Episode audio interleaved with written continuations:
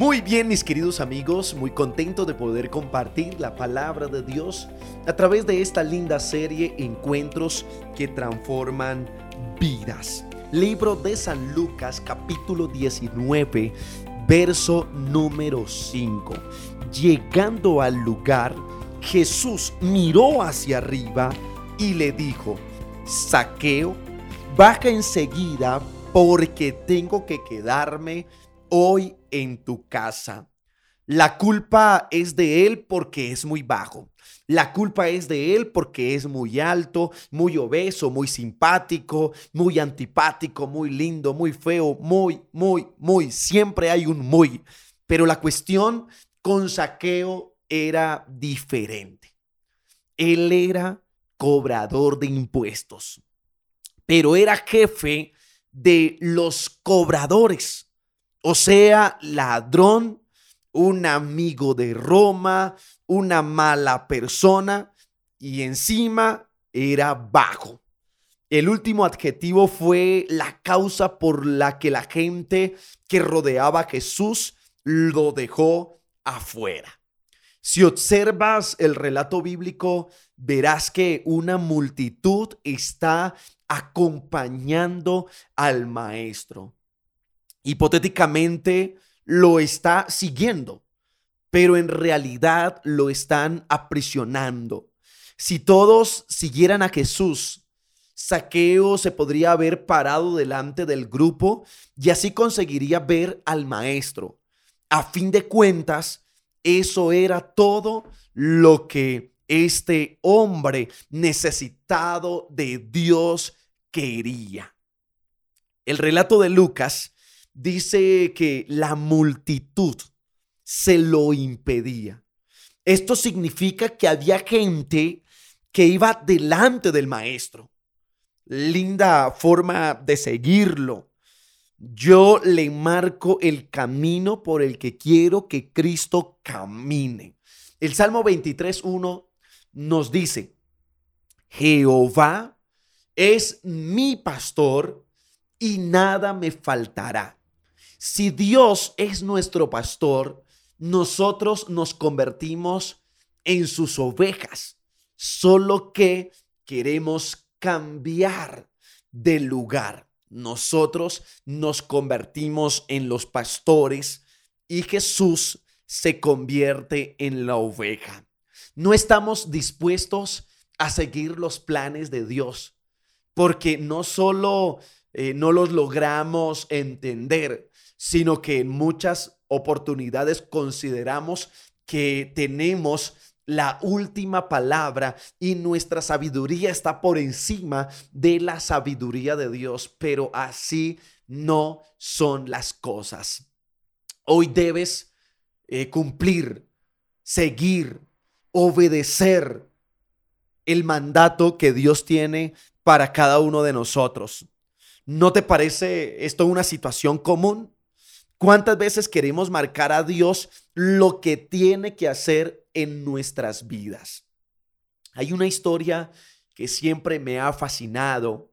Dos mujeres se encuentran angustiadas, su hermano está por morir y llaman a Jesús y le dicen, el que amas está enfermo.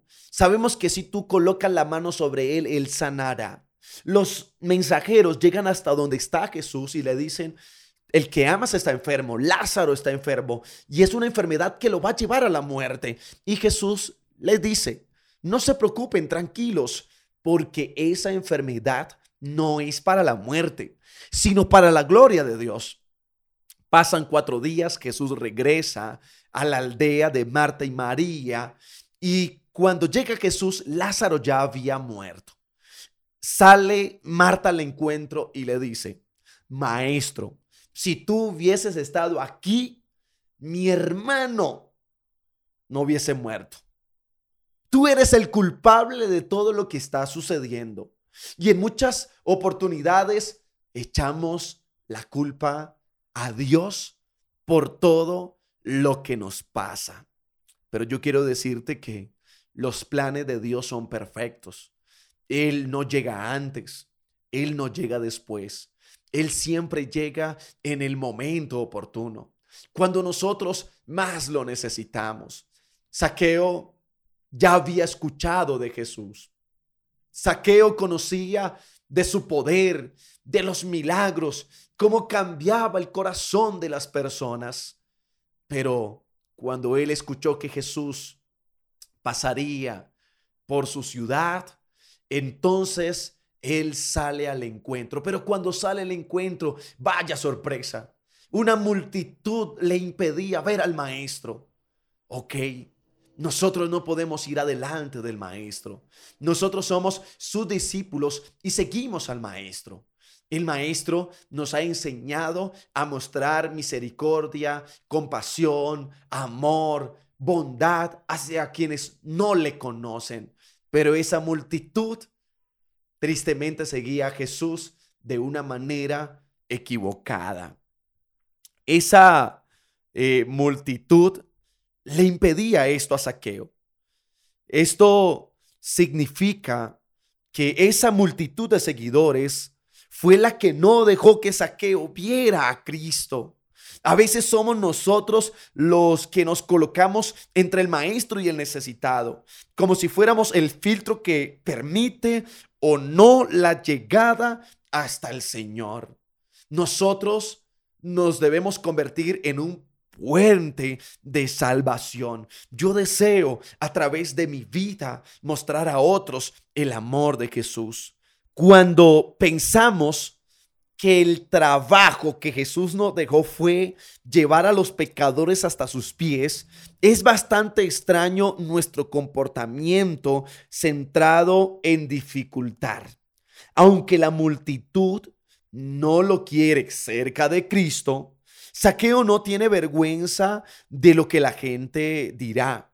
Simplemente, con todo su dinero, sus ropas caras, su responsabilidad, su importancia social, sube a un árbol como un niño para ver a Jesús.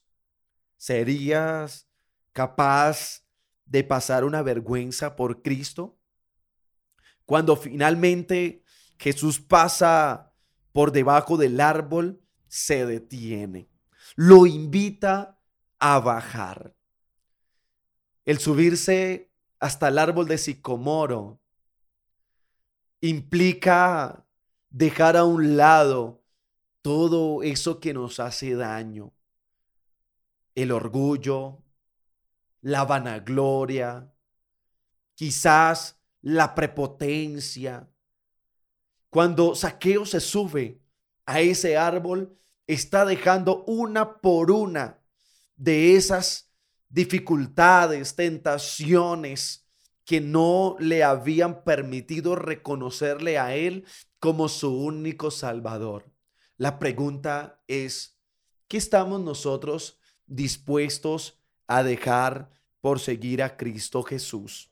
Cuando Jesús lo que te pide en esta ocasión es, dame, hijo mío, tu corazón y miren mis ojos por tu camino. El Señor se acerca hasta el árbol donde tú te encuentras. Allí estás sufriendo, preocupado, estás llorando y angustiado porque lo único que te rodean son las tinieblas. Pero Jesús te ve.